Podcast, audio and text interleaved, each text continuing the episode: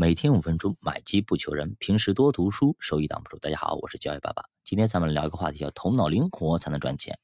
坚定不移的智慧是最宝贵的东西，胜过给予的一切。在犹太商人看来，只有机智才能赢得胜利，机智更是渡过难关、反败为胜、绝处逢生的利器。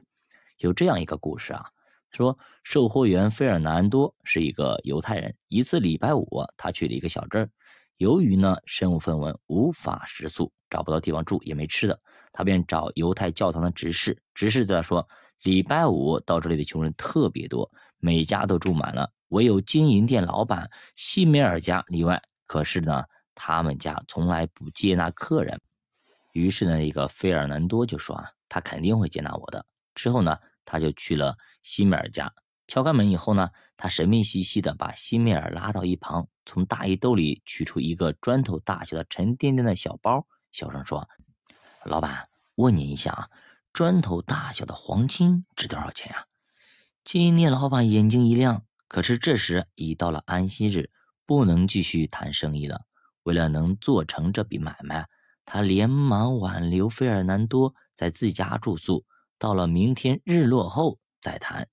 于是呢，在整个安息日啊，费尔南多受了热情款待。当周六晚上可以做生意时，那金店老板辛米尔满带笑容的催促费尔南多把货拿出来看看。费尔南多故作惊讶的说：“我哪里有什么金子呀？只不过是想问一下，砖头大小的黄金值多少钱而已啊！”费尔南多的机智在于巧妙的利用了辛米尔求财心切的心理。而且以错误的暗示让他上当了。在商业活动中呢，总是有被偷或者被骗、别人烂账的一个事情。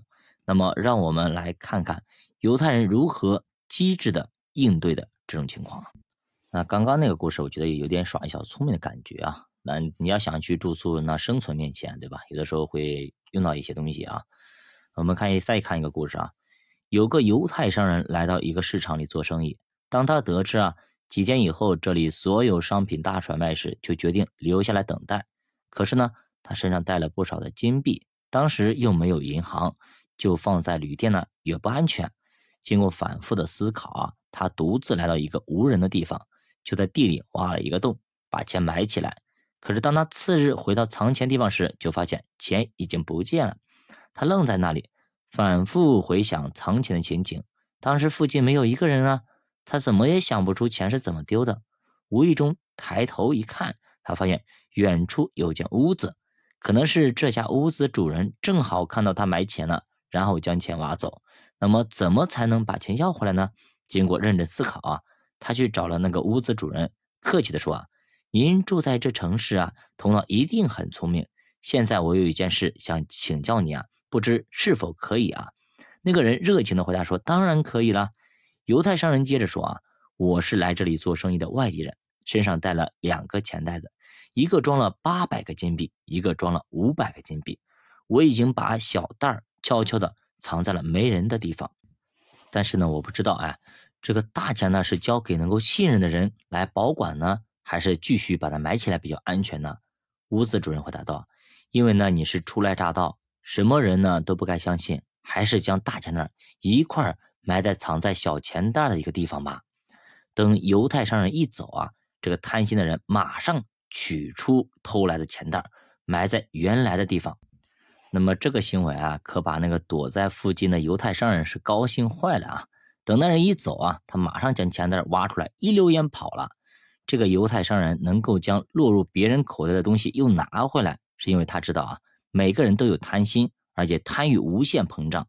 你要让小偷把钱交出来，只能激起其更大的贪心。他的机制就在于巧妙的利用了人的这种贪心啊。那么犹太人认为啊，商业场上不可能是一帆风顺的。如何摆脱困境，从容应对困境，如何面对危险，机智化解，对于成功商人来说是必备的素质。所以说，发现没有？你想当一个成功的商人啊，我们需要东西太多了，是吧？兵法要懂，是吧？财经要懂，等等，做生意各方面都要懂，是非常厉害的。今天我们学的这两个技巧啊，其实就让我们知道，我们凡事要长点心，凡事呢要多一些计策，多一些战略啊。好的，教爸读书陪你一起慢慢变富。如果大家对投资感兴趣，可以点击主播头像关注主播新米团，跟主播一起探讨投资智慧。再见。